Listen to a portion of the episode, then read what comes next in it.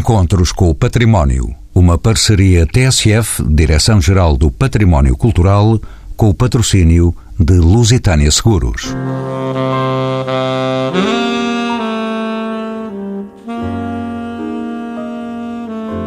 Uma explosão de formas e de cores. É assim que se pode caracterizar o impulso do modernismo, o arranque súbito do século XX português na arte.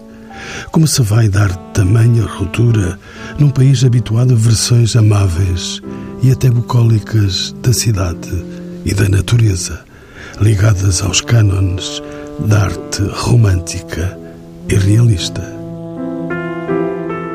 E de que forma é que se vão manifestar essas novas correntes artísticas que alteram todas as regras de representação, que baralham e tornam a baralhar as formas de percepção do mundo? É essa a maravilha do modernismo, inaugurado como ruptura, mas trazendo em si a resolução de problemas estéticos a que os artistas tentam responder. Um texto este de Paulo Pereira no seu livro Arte Contemporânea Decifrar a Arte em Portugal. Paulo Pereira é um dos convidados deste programa. Doutor em História da Arquitetura pela Faculdade de Lisboa, mestre em História da Arte pela Universidade Nova de Lisboa, professor na Faculdade de Arquitetura, foi ainda vice-presidente do IPAR. Outro convidado, David Santos, é atualmente subdiretor-geral do Património Cultural e historiador da arte e curador de arte moderna e contemporânea. É doutorado em arte contemporânea por Coimbra. Foi diretor do Museu do Neorrealismo e do Museu Nacional de Arte Contemporânea, no Chiado.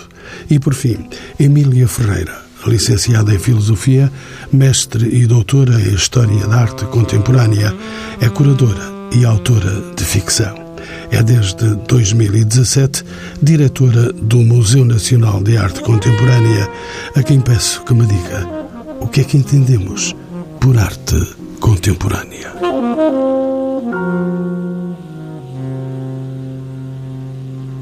Bom, a arte contemporânea é, é daquelas perguntas, faz-me lembrar um programa de, de, filosofia que há numa rádio inglesa, em que uma das perguntas que eles fazem normalmente é o que é filosofia? E às tantas, há sempre aqueles muito elaborados que dão logo grandes respostas, e há um que às tantas diz: caramba, logo a pergunta mais difícil. Uh, é claro que é uma pergunta difícil. A arte contemporânea, bom, uh, vamos falar na coisa quase etimologicamente. O contemporâneo é aquilo que está a acontecer, praticamente, não é? Para os historiadores de arte, curiosamente, o período contemporâneo não começa no pós-Segunda Guerra Mundial. Para os historiadores de arte, a época contemporânea começa com a Revolução Francesa. E, portanto, para nós a coisa ainda é mais lata e mais confusa, provavelmente. Mas o contemporâneo realmente é um conceito que vai continuar a avançar com os seus mistérios, porque, na realidade, à medida que o tempo avança, tudo aquilo que está próximo de nós é nosso contemporâneo. E, portanto, daqui a pouco, falar sobre a arte feita a partir da Segunda Guerra Mundial, ou depois da Segunda Guerra Mundial, como contemporânea, também vai começar a ser algo bastante discutido. Aliás, já é. Portanto, o que é o contemporâneo é uma resposta sempre um bocadinho esquisita de dar, porque o contemporâneo se calhar é mais aquilo que nos provoca pelo facto de não termos grandes referências e reflexão feita sobre aquilo que está a ser feito no momento. E eu acho que esse é o grande desafio e o grande problema que se coloca à arte contemporânea, não à arte, mas ao discurso sobre a arte contemporânea. David Santos, bem-vindo de novo aos Encontros com o Património. Arte bruta, pop art, op art, arte povera e os conceitos mais dinâmicos de happening e instalação são alguns dos muitos movimentos que marcam a arte contemporânea. O que é que caracteriza estas tendências? E para nos entendermos, o que é que define o artista moderno? Recuperando aqui as classificações mais ou menos eh, normalizadas eh, entre o moderno e o contemporâneo, há que fazer uma separação. Diria que, por exemplo, aí a pop art está no plano do contemporâneo e a arte moderna está mais ligada à primeira metade do século XX. Isto num enquadramento de classificação e de interpretação dos comportamentos artísticos ao longo do século XX. Isto pode separar embora seja uma fórmula um pouco simplificada, mas pode separar precisamente pela lógica de que a arte moderna foi autorreferencial, explorou os próprios meios disciplinares e procurou, de uma forma mais ou menos empenhada em termos ideológicos ou mais ou menos afastada desse empenho e, portanto, assumindo a arte pela arte, a arte moderna caracteriza-se fundamentalmente por uma crença, ou uma crença na própria disciplina, seja pintura, desenho, escultura, colagem, enfim, ou uma crença de que a arte pode ter uma palavra a dizer na construção de uma sociedade que se cria melhor. E essa é uma das grandes diferenças para a arte do pós-guerra. Enfim, eh, o pós-guerra, como nós aqui também eh, definimos como fronteira entre um antes e um depois, marca bem que eh, após o Holocausto, naturalmente, há uma reflexão sobre os destinos da humanidade e aquilo que acabava de ser feito da pior forma possível e imaginária.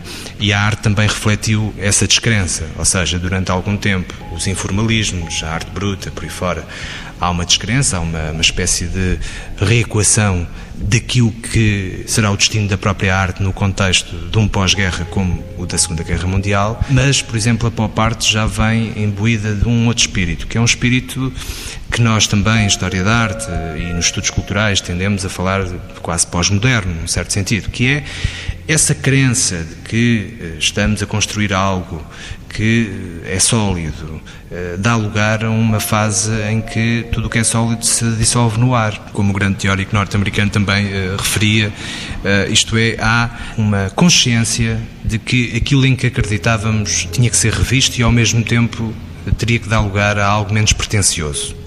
E, portanto, essas manifestações artísticas do pós-guerra tenderão a fazer uma reflexão e tenderão a não ser tão abrangentes e tão ambiciosas no seu projeto, no seu projeto de afirmação eh, no espaço cultural. Paulo Pereira, bem-vindo de novo aos Encontros com o Património.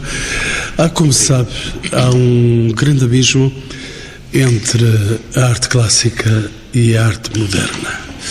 Esta arte moderna provoca estranheza, originando frequentemente reações extremas entre os visitantes. É esse o seu propósito? O de desafiar a indiferença e a apatia e de provocar o envolvimento público? O que é que se passa, de facto, Paulo Pereira? É verdade que a arte contemporânea, ou a arte da nova contemporaneidade, sobretudo, como eu gosto de lhe chamar, para situarmos nos tempos presentes, causa estranheza, causa uma interrogação permanente, uma inquietação, mas nós não podemos nunca perder de vista que mesmo aquilo a que chamamos a arte clássica, em alguns momentos, mas sobretudo em muitos momentos, enquanto arte que se apresentava como uma vanguarda, desde o século 15, 16, 17, 18, 19, teve momentos de incompreensão, de inquietação e não poucos altamente contestados até. Ou seja, a arte foi sempre contemporânea quando foi produzida e, portanto, trouxe sempre esse tipo de questões, porque, na minha opinião, o que o artista faz é tentar sempre responder a um problema estético. Esse problema estético pode ser entendido de uma maneira oficinal, como era no século XV, XVI, até praticamente eh, aos finais do século XVIII, ou de uma maneira individual, ou individualista, como começa a ser a prática do século XIX, não é? Sobretudo do século XIX em diante. E quando entramos no século XX, eh, naturalmente as coisas ainda se tornam, como disse o David, mais evidentes, e em especial quando há grandes momentos de ruptura. Há dois momentos de ruptura. Eh, o David referiu o Holocausto e, portanto, essa catástrofe que marcou a humanidade. Eh, antes houve um período, digamos, propedêutico, que foi 1910, em que assistimos àquilo que chamamos a ruptura moderna nas artes plásticas e na arquitetura, que rapidamente chega também a outro grande momento de trauma, que foi a Primeira Guerra Mundial. Portanto, estes dois momentos de trauma são fundamentais para criar caminhos para a arte contemporânea. Mas sendo certo que a arte, quando é feita a partir de um determinado momento, se se apresenta como uma pesquisa estética, é sempre inquietante ou traz inquietação, pode trazer incompreensão, até chegar a um ponto em que ela é assimilada e absorvida. Vamos para uma área ainda mais concreta, se possível. David Santos, na sua opinião, faz sentido chamar obra de arte a manifestações cuja realização já não depende do esforço das mãos humanas ou dos meios tradicionais? Por exemplo, as realizações cibernéticas, as obras feitas por robôs, como as podemos entender? Eu penso que a designação de obra de arte é algo que, enfim, um coletivo, um conjunto de pessoas com capacidade de legitimar esses processos de afirmação criativa são, no fundo, as, as balizas fundamentais para nós assumirmos que estamos perante uma obra de arte, mais do que uh, interpretarmos de um ponto de vista pessoal e podemos-lo fazer, uh, obviamente, e para todo o sempre. Relembrando aqui, por exemplo, uma tese do Nicholas Sherrod, um grande diretor da, da Tate Britain e depois da Tate Modern também, que uh, referiu sempre esta dualidade entre a interpretação e a experiência. Ou seja, nós podemos sempre, do ponto de vista pessoal, ficar pelo lado da experiência e dizermos que aceitamos ou não aceitamos uma certa proposta artística como legitimamente reconhecida enquanto tal. E aí estamos num plano individual. De qualquer modo, pela interpretação, nós podemos chegar à compreensão de que aquele objeto, que aquela manifestação foi compreendida por uma certa sociedade ou por um conjunto de pessoas, independentemente de eu reconhecer ou não reconhecer em termos pessoais, de que se trata de uma manifestação artística, com o seu processo de legitimação mais ou menos confirmado. E isso vem, de facto, da compreensão do fenómeno histórico, do fenómeno cultural, independentemente da minha aceitação pessoal. E, portanto, não é coisa que me preocupa estar a avaliar caso a caso se a minha sensibilidade e os meus conhecimentos me permitem reconhecer ou não reconhecer uma proposta artística enquanto tal. Interessa-me fundamentalmente compreender porque é que ela se afirma e porque é que há um conjunto de pessoas, mais alargado ou menos alargado, mas com poder de legitimação, que o promovem a essa esfera tão, eh, ao mesmo tempo, tão histórica e tão magnânime, precisamente pelo seu processo histórico e simbólico muito forte e continuado, de que estamos perante uma obra de arte. E, portanto, é sempre um problema de, quando pensamos em porque é que a arte contemporânea tem as características que tem, porque é que é tão incompreensível, como o Paulo estava a dizer, é, estamos sempre no plano de que há uma fase de incompreensão, tudo aquilo que nos inquieta, que de algum modo coloca em questão as nossas convenções e aquilo que são os nossos protocolos. Obviamente que tem um processo de rejeição inicialmente, um processo de afirmação e, mais à frente, um processo de reconhecimento. Resta saber se nós estamos mais ou menos preparados para, mas a dinâmica do acrescento, a dinâmica de colocar em causa e renovar ou revolucionar um processo de compreensão artística que cabe aos artistas, que cabe àqueles que promovem as peças. Em todas as épocas há momentos de ruptura que não são bem vistos na sua própria época, mas que ajudaram a eh, dar continuidade a um processo que naturalmente também ganha quando se alarga, ou seja, o alargamento daquilo que é a arte faz parte de todas as épocas, não é, vamos ver, não é um privilégio do século XX ou do século XXI, embora tenha sido radicalizado a partir das primeiras vanguardas, chamadas vanguardas históricas. Emília Ferreira, antes que eu lhe fizesse a pergunta, antecipou-se e quer intervir. Sim, eh, estas questões de facto acompanham a, história da arte. Eu imagino sempre qual terá sido a surpresa e até se calhar o choque das primeiras pessoas que viram uma Madonna com o menino ao colo, em que a Madonna sorria para o seu filho e o menino era mais menino do que alguma vez tinha sido durante o período medieval, não é? Porque na realidade, durante um determinado período histórico, nem de propósito, durante um determinado período histórico, aquilo que era representado, uh, independentemente de outras questões, era sobretudo um símbolo, não é? Portanto, a Virgem carregava ao colo o Filho de Deus e carregava ao colo um destino.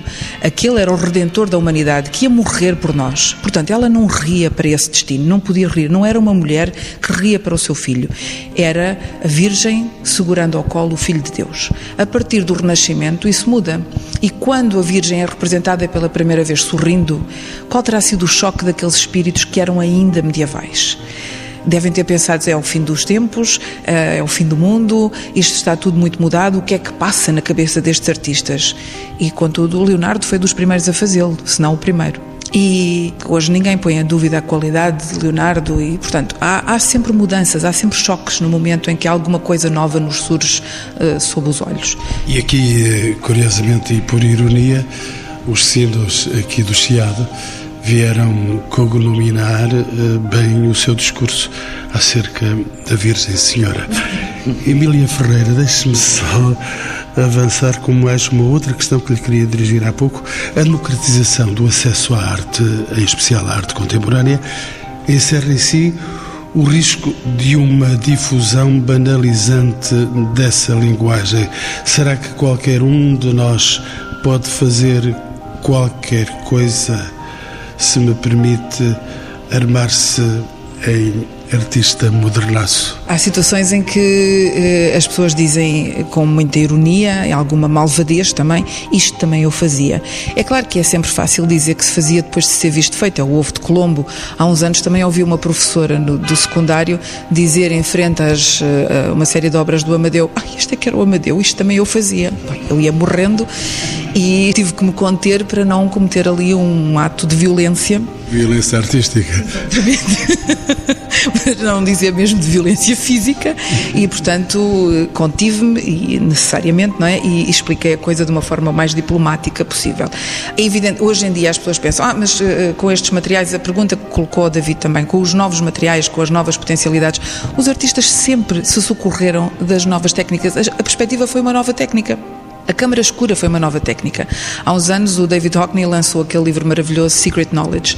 Na altura aquilo provocou imenso sururu, porque houve muita gente a pensar, oh, isto vai, vai eh, tornar tudo banal, isto vai quase desacralizar a figura do artista. O artista não é Deus. O artista é alguém que se dedica de alma e coração a um problema, que é a arte, e que tenta resolvê-lo das mais diversas formas. E tenta resolvê-lo também usando os materiais que tem à sua disposição.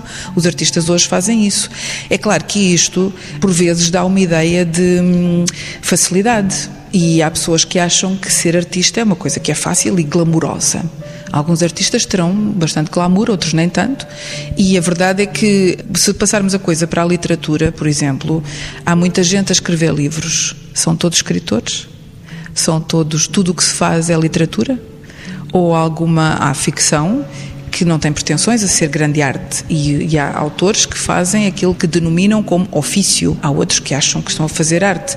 Não depende de cada um de nós dizer que aquilo que faz é arte. Há um conjunto de gente com o conhecimento histórico, oficinal, etc., que eh, irá, no fundo, valorizar e que irá legitimar o estatuto artístico. Não cabe a cada um, mas é claro que há sempre gente, como se diz, e usando também o, aqui uh, os sinos como pretexto, presunção e água benta, cada um. Tomar que quer. Paulo Pereira, como sabe, eh, existem várias formas de comunicação, como por exemplo a publicidade, que nos uhum. cai em cima dos olhos todas as vezes que ligamos a rádio ou vemos a televisão. Essas formas de hum, comunicação, de aproximação, apropriam-se do discurso artístico para chamar a atenção do consumidor, como sabemos. Onde estão, se existem, os limites da criação artística? Isto, se me permite, não é a casa da Joana. Pois, mas uh, a pergunta que me faz é muito pertinente porque eu ia abordar essa questão. Eu vejo a arte contemporânea mal ou bem, ou até se calhar de uma forma simplista, a arte no ato da sua criação na nova contemporaneidade como um protótipo. É um protótipo. Esse protótipo como é algo de novo, pode ser eh, mal entendido. Eu estou a recordar, por exemplo, do que se passou historicamente nos anos 60 com o movimento Art and Language e com a arte conceptual. E bom, era estranho, as palavras escritas na parede, parecia uma betade. No entanto, aquilo que acontece é que este modo de criação da arte conceptual como protótipo, tornou-se depois numa forma de comunicação também, forma essa de comunicação que foi sendo assimilada por diversos média, entre eles a publicidade. E hoje em dia, quando vemos anúncios de automóveis ou de perfumes, que é um exemplo que eu costumo dar, às vezes temos um ecrã preto aparece apenas a imagem e o logotipo e uma música de fundo e desaparece a imagem e o anúncio é eficaz. Isso é arte conceptual, não é preciso dizer mais, é só a representação do símbolo em si sem qualquer outro comentário, funciona como meio de comunicação. Claro que eu não estou a dizer é que toda a arte se vai depois resolver numa revolução comunicacional, não é isso. Mas isso existe também, esse facto existe.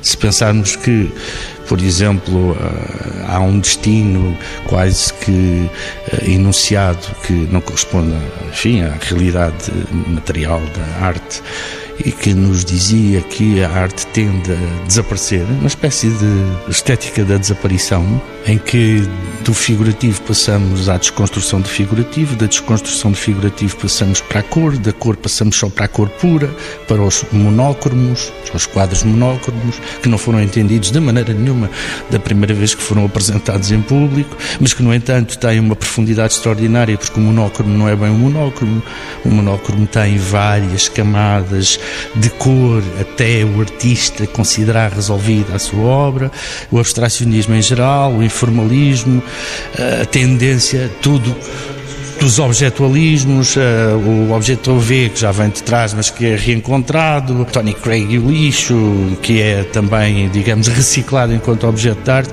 tudo isso nos interroga e nos leva a uma espécie de desaparição, de facto, da obra de arte. E essa é uma interrogação que nós podemos colocar hoje em dia, se não há uma tendência para uma desmaterialização excessiva da obra de arte. Mas ela depois tende a rematerializar-se, tende a tornar-se outra vez presente, através precisamente destes novos média que vão aparecendo, que, se nós nós os contrariarmos, uh, o que nos vai acontecer é morrer de velhos. Coisa que acontecerá de qualquer maneira, diga-se de passagem, mas morrer não de ficará, velhos... Não ficará para semente. Justamente, Paulo Pereira, deixe-me só citar aqui pelo menos três nomes, um deles é nosso, artistas como Jeff Koons, Damian Hitz e a nossa Joana Vasconcelos, tornaram-se conhecidos do grande público graças a uma bem montada máquina de marketing. Esse marketing é hoje uma componente indispensável da criação artística contemporânea. Não estaremos nós assim a assistir a uma certa perda da inocência? Poderá haver uma perda de aura, como se costuma dizer, mas nós temos mesmo que considerar que estes sistemas de promoção fazem parte do projeto da arte da nova contemporaneidade podemos apreciar mais ou menos este ou aquele artista. Nós sabemos onde o Jeff Koons foi buscar muitas das ideias, onde o Damien Hirst fez também, enfim, algum do seu trabalho, ou como fez algum do seu trabalho. Sei bem qual é a proposta da Joana Vasconcelos. Nós estamos a falar de um sistema já de arte pop massificada, eh, que tem, no entanto, aspectos bastante interessantes, diga-se de passagem, tanto no caso do Koons, como do Damien Hirst, como da Joana Vasconcelos fundamentalmente assente neste sistema e nesta rede. É inevitável que esta rede exista. E esta rede existe em vários níveis. Nós estamos a falar, se quisermos, de artistas superstar. Claro, o Jeff Koons ou o Damien Hirst, a Joana Vasconcelos à escala portuguesa e à escala até europeia e se calhar até hoje em dia à escala mundial também é superstar. Faz parte, faz parte deste sistema de legitimação. Obviamente, as linguagens em si depois podem eventualmente tenderem para um julgamento, mas isso está na mão do artista evitar que isso aconteça. E, portanto, na realidade não há nunca um limite, nem sequer uma espécie de censura relativamente a este tipo de processo. David Santos, estava-me a pedir a palavra? Porque este sistema lá, Star, Star System, no fundo, também não é um privilégio da nossa época. Basta lembrar que no século XIX, um Bouguereau, um Cabanel eram os grandes artistas, tinham as grandes encomendas, em meados do século XIX, e o seu reconhecimento a posteriori, portanto, a sua posteridade, veio recolocá-los. Não quer dizer que não venham a recuperar mais dia menos dia uma outra posição, mas durante os últimos 100 anos, esses artistas foram confinados a notas de rodapé, praticamente, em certos processos de fazer a história da arte, não é? E, e portanto, ninguém nos diz que uh, superstars de hoje, como o Damon Hirst, o Jeff Koons ou uma Joana Vasconcelos, não venham a ter um reconhecimento muito diferente daquele que têm hoje, uh, num processo histórico que nós não podemos adivinhar, estamos apenas a especular, mas olhando para trás e vendo que em todas as épocas, sobretudo naquelas onde eh, havia mais registros, quer dizer, desde o Vasari que começámos a registar de algum modo a importância individual dos artistas, não é? Até aí eh, era o artífice e eram, no fundo, os coletivos que tratavam a escola de Veneza, a escola de Siena, mais do que, só um pouco mais tarde, que aparecem os Chimabos, os Duccios e por aí fora. Portanto, e a individualização do processo artístico e a sua assinatura é um processo que vai também depois ser consolidado precisamente pelo registro ou historiográfico, ou crítico, ou biográfico. E isso é que vai ajudar a transformar artistas em seres extraordinariamente individualizados e reconhecidos enquanto tal. Portanto, em todas as épocas, sobretudo a partir dos finais da Idade Média e a partir do Renascimento, fundamentalmente, nós temos artistas que foram muito bem vindos, muito legitimados logo no seu processo de afirmação e durante a sua vida, e outros artistas que só mais tarde é que vieram ser ou compreendidos ou legitimados por razões muito diferenciadas. Portanto, o Star System é algo que caracteriza hoje uma série de artistas que nos colocam de um modo, por vezes, radical. Por exemplo, eu acho o Jeff Koons um artista radical, num certo sentido. E por isso as questões que coloca são eh, também elas bastante radicais eh, e por isso é que nos colocam sempre também a dúvida se estamos perante uma fraude ou se estamos perante algo de autêntico ou de com força, não é? Eh, mas isso aconteceu em todas as épocas e os artistas muitas vezes ganham essa projeção porque têm condições de uh, recessão. Exatamente. Emília Ferreira estava a dizer Exatamente. Exato. É que eh, muitas vezes esquecemos disso. Existe um contexto que beneficia, que acolhe, que fomenta exatamente o determinado artista, que o sustenta, que lhe faz encomendas e isso é desde sempre, desde as igrejas, às guildas, depois aos ateliês, a partir do Renascimento, depois a artistas particulares.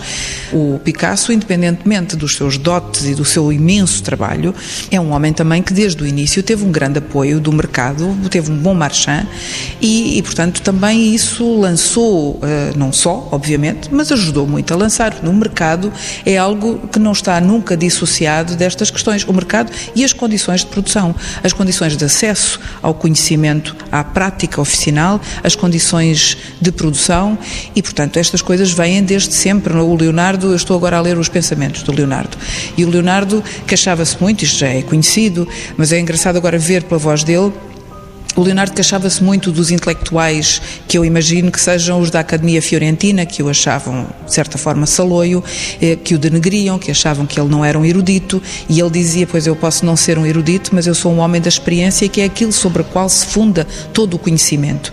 Ele foi muito contrariado em Florença, por isso é que ele depois foi trabalhar com o Sforza em Milão, porque se fartou do ambiente académico da cidade de Florença. Mas quer dizer, ele de facto também conseguiu, e era sem dúvida nenhuma uma criatura extraordinária, mas também conseguiu muito do que conseguiu porque também se conseguiu associar a quem usasse o seu talento em seu benefício e, portanto, houve sempre aqui situações de mútuo interesse.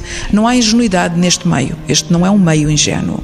Emília, inevitavelmente eu tinha que trazer aqui a história clássica. Foi há mais de 100 anos que Marcel Duchamp exibiu ao público numa exposição um urinol invertido. Revolucionária ao tempo, ainda hoje, essa atitude gera, por vezes, alguma incompreensão. Podemos dizer que, de certa forma, esse momento marcou a entrada na contemporaneidade. O que mudou desde então? Emília Ferreira, foi substancial a mudança? Foi, eu não sou especialista em Duchamp nesta mesa, temos o David, não me vou pôr a falar de Duchamp. Já lá vou, já lá vou. Mas uh, é claro que essa e outras obras foram fundamentais para a mudança, mas isso faz-me pensar também sempre a, a arte tal como a ciência, são formas de olhar novas. E sempre que uma coisa é olhada de uma forma nova, num determinado momento, causa perplexidade e dificuldade aos demais. Nestas coisas eu faço sempre o um paralelo para hum, essa capacidade de olhar de uma forma nova para um objeto comum é, para mim, equivalente à pergunta que o Newton fez quando supostamente levou com a maçã na cabeça. Já toda a gente tinha levado, não, se calhar não levado com maçãs na cabeça, mas já toda a gente tinha percebido, uh, aliás, é uma coisa que percebemos logo desde muito pequenos, que quando largamos uma coisa no ar, ela cai. E contudo, foi preciso chegar-se ao Newton para que ele perguntasse: mas porquê é que cai para baixo? Isto não é uma pergunta idiota. Isto é uma pergunta fabulosa. É a capacidade de ver pela primeira vez algo que toda a gente tinha visto e ninguém tinha de facto observado. E, portanto, o, o, que o Duchamp faz, o que faz, por exemplo, o Picasso quando pega num selim e num guiador e o junta e lhe chama touro, é exatamente isso, é criar novas coisas a partir de algo que é banal, que é do cotidiano e dar a ver de um modo novo. Claro que muda, muda sempre. Duchamp, a sua especialidade, David Santos, mas deixe-me ir mais longe. Um monte de terra, uma lata de excrementos, uma série de banheiras empilhadas podem constituir uma obra de arte, se definidas como tal pelo seu criador e com o enquadramento certo que separa estes gestos de outros que marcam o nosso cotidiano. Não podemos assim concluir que a arte, que a obra de arte, só o é enquanto inserida no seu contexto de vida. Isto não é coisa fácil. Isso uh, remete para o início da nossa conversa, porque uh, continuo a dizer que, e reforço a ideia, de que uma obra de arte resulta de um processo de reconhecimento. Não interessa se é um monte de terra, se é uma folha, se é uma palavra. Eh, tem que haver um contexto e tem que haver um conjunto de pessoas que vão iniciar e que vão consolidar um processo de afirmação desse trabalho e que deixa lastro cultural ao ponto de, mais tarde, vir como referência em manuais de história da arte, livros, enfim, textos e várias interpretações. Mas regressando um pouco à questão do Duchamp, uh, a mim causa-me alguma perturbação e aproveito todas as oportunidades para tentar uh, uh, decifrar, não é? Decifrar a questão, por exemplo, do urinol. Não se trata de um urinol. Dizer que a fonte é um urinol é o mesmo que dizer, ou poderemos assim entender, fazer esta analogia, de que as Demoiselles d'Avignon são a tela. Porque há uma tendência para dizer o Duchamp pegou num urinol. Acontece que quando esse objeto chega a ser exposto, e que não é exposto na primeira fase, por isso é que nós só temos referência dele num conjunto de múltiplos que ele vai fazer nos anos 60, poucos anos antes de morrer, é a questão eh, conceptual que fica, a memória fotográfica do Alfred Stieglitz, que faz uma fotografia ao urinol original, e que não é urinol, porque ele tem um título. E ao ter o título, essa inversão não é uma inversão manual, é uma inversão conceptual. Porque quando ele chama fonte, ele obriga a que a posição daquele objeto seja alterada. E quando lhe chama fonte, passa a ser uma obra de arte que é fonte. Pelo menos é uma proposta. Depois, se será uma obra de arte, o tempo dirá. Mas a partir desse momento, nós estaremos sempre em falta se continuarmos a referir à proposta de Duchamp, que se chama Fonte, de 1917, como um urinol. Porquê? Porque ele já não é, ele foi transformado. É como uma tela que sofre transformação a partir da técnica pictórica de um certo artista. Ela já não é uma tela, antes era uma tela, mas com a transformação que foi exercida sobre ela, ela transformou-se numa pintura chamada Demoiselle d'Avignon, por exemplo. Esta é uma grande diferença que faz, eh, no fundo, permite decifrarmos um bocadinho destes enigmas da arte. Agora, tudo o resto, a partir do Chan, naturalmente, há quem aponte muito o dedo ao do Chan como o grande perturbador, alguém que transformou a arte no vale-tudo, em certa medida, não é? Eh, acontece que tudo é possível, mas nem tudo é arte. Ou seja, tudo pode vir a ser arte, desde que esse processo de legitimação confirme essa proposta como arte. Basta isto. Paulo Pereira, penso que me acompanha se nos detivermos nas obras de arte do período clássico, certos denominadores comuns suscitavam unanimemente a admiração e o enlevo dos públicos, a beleza, a harmonia, a mestria técnica. Estes valores estão ausentes da criação contemporânea. O conceito substituiu de vez o gesto. Esta será mesmo a questão? Em parte pode ser, porque hum, a arte contemporânea, a arte da nova contemporaneidade, através do seu caráter intervencionista, através da escolha dos materiais, através de uma, como eu disse há pouco, uma quase estética da desaparição, da necessidade de uma narrativa para se entender o objeto artístico, poderemos estar face a aquilo a que designamos como também a desaparição do belo. Já não falo do sublime, do belo Só que a arte, desde há muito tempo, e quando eu digo desde há muito tempo, desde há 100 anos, tem um conjunto de uh, valores, digamos, há uma axiologia completamente instável na arte. O belo não é sempre bom, o belo pode ser mau, o mau pode ser belo, e portanto é fundamental percebermos que esses aspectos relacionados com a busca, a procura do belo, nem sempre resultam num objeto artístico. O que chamamos lógico nem sempre é lógico. Quer dizer, nem sempre é lógico e até pode haver um classicismo nessa atitude um classicismo que vai ser mais tarde reconhecido e que vai ser mais tarde vai sendo legitimado e vai fazer parte daquilo que é uma história da arte onde o belo e o bom não estão presentes. Nós hoje vemos muito esse tipo de comportamentos onde até o artista se ausenta. Por exemplo, fala-se muito, bem sei que cá está, mais um, uma estrela que não aparece, neste caso Bansky, por exemplo. Este tipo de intervenção de rua. E não estou a falar uh, propriamente, de, neste caso, de arte de galeria. Não é? Ou mesmo Vils. Não é?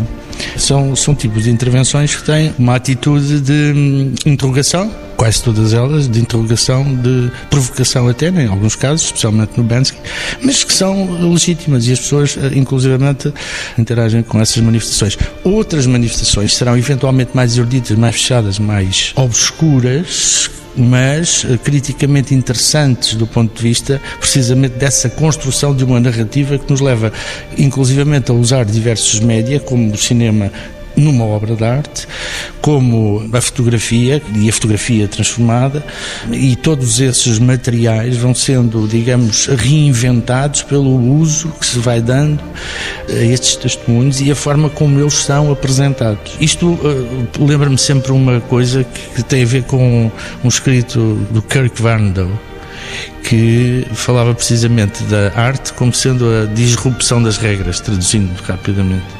E ele dava um exemplo engraçado, era que andavam a jogar futebol num campo de futebol em Inglaterra, com uma bola redonda, a dar pontapés na bola, e houve um dia alguém que se lembrou de pegar na bola na mão e desatar a correr por ali fora, e a partir daí inventou o rei. E até tiveram que inventar uma bola que desse para levar na mão, que é a, a, a bola ovalada do rugby. Eu, a arte tem muito este tipo de disrupção permanente, é de alargamento, inclusivamente, e de aumento das nossas capacidades de percepção. Emília está mesmo a dizer Sim, a, arte, como forma de observar o mundo e de o interrogar, sempre nos colocou muitas questões, porque essa ideia que muitas vezes existe de que a arte perdeu o belo hoje, ah, já há ensaios sobre isso, Venus in Exile, etc., por aí fora. Mas a arte nem sempre foi sobre o belo. A arte também sempre nos inquietou. A arte sacra, por exemplo, com todos aqueles massacres, o, próprio Cristo pregado na cruz, aquilo não é para ser belo, aquilo é para estar. É, obviamente que os artistas tinham um saber oficinal e eram procurados pela sua capacidade de reproduzir dentro de determinados cânones, mas a mensagem que ali estava não era para ser bela, era para ser exemplar. A arte teve também um lado político, veja-se o Goya, não é? A, a, denúncia. Portanto, essas coisas que os artistas sentem que devem denunciar, observar de uma forma crítica e, e comunicar aos demais para os sensibilizar, normalmente não são para ser belas, têm outras funções, têm outros objetivos. Há muita gente, por exemplo, que não gosta da Paula Rego, porque diz como é horrível o que ela faz, é horrível. E como, muito dura. Muito dura, exatamente. Uh, se calhar acham tanto mais horrível pelo facto de ser uma mulher e de se achar que as mulheres são mais sensíveis, o que é também outro mito urbano. Veja-se, por exemplo, a, a Judite Capitã de Holofernes de Artemisia Gentileschi, que tem ali uma potência que nem o Caravaggio tem, a Judite do Caravaggio é muito mais delicada, a Elisabetta Sirani também, a Judite da Artemisia Gentileschi agarra agarra-se ali ao Holofernes com uma gana, que não há dúvida nenhuma que ela quer mesmo cortar-lhe a cabeça. Há muitos modos de, de interrogar o mundo. A arte reflete-os todos, ainda hoje. Por exemplo, esta questão de hoje as coisas estão a tornar-se mais frouxas, desapareceu a pintura, a morte da pintura já foi anunciada N vezes. A pintura não desaparece e já há quem defenda que ela está em franca expansão. Deixe-me perguntar ao David, porque estamos mesmo a caminhar para o final do programa e David não gostava que se estendesse muito, se me permite a expressão. Por exemplo, esta avaliação de que a pintura está a regressar em força, a mim parece-me que talvez seja mais a cultura da pintura.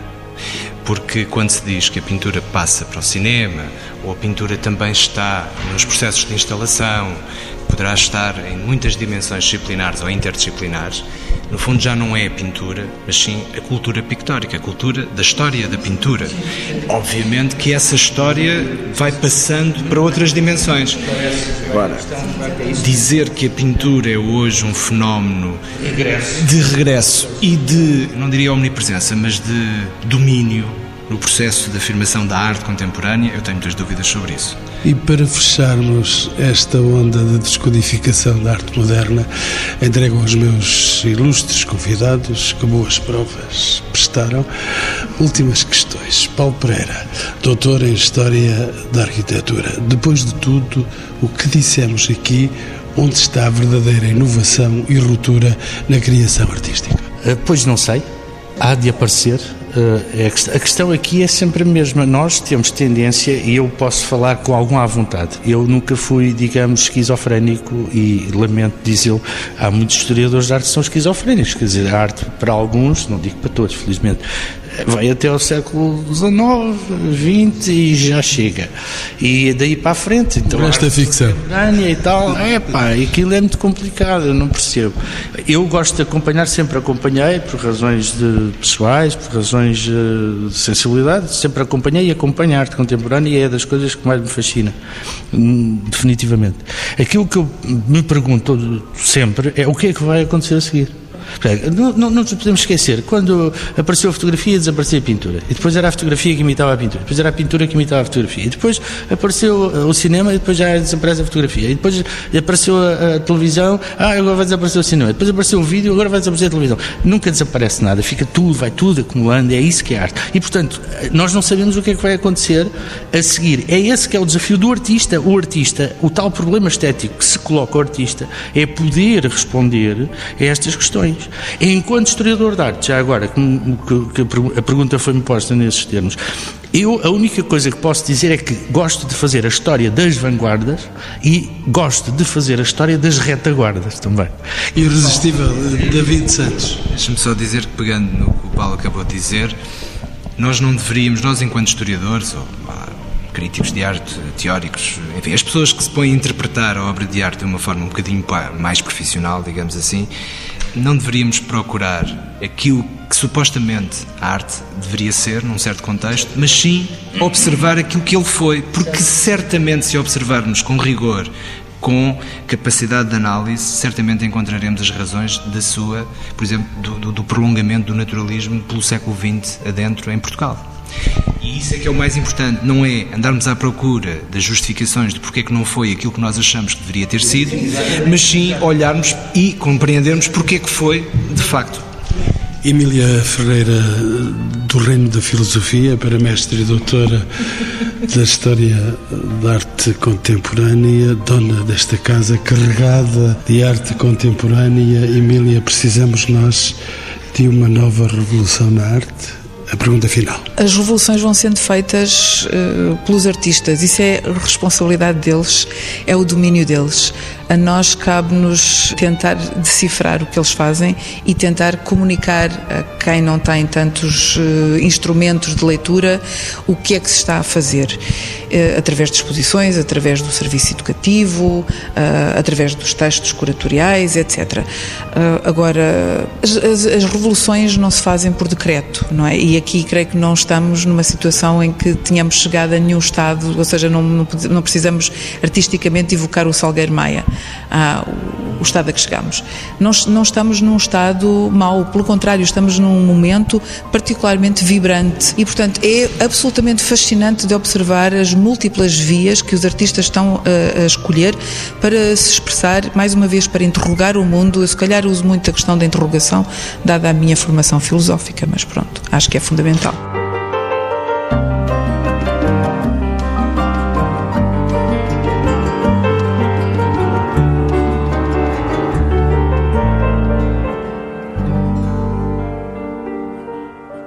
Encontros com o Património, uma parceria TSF, Direção-Geral do Património Cultural, com o patrocínio de Lusitânia Seguros.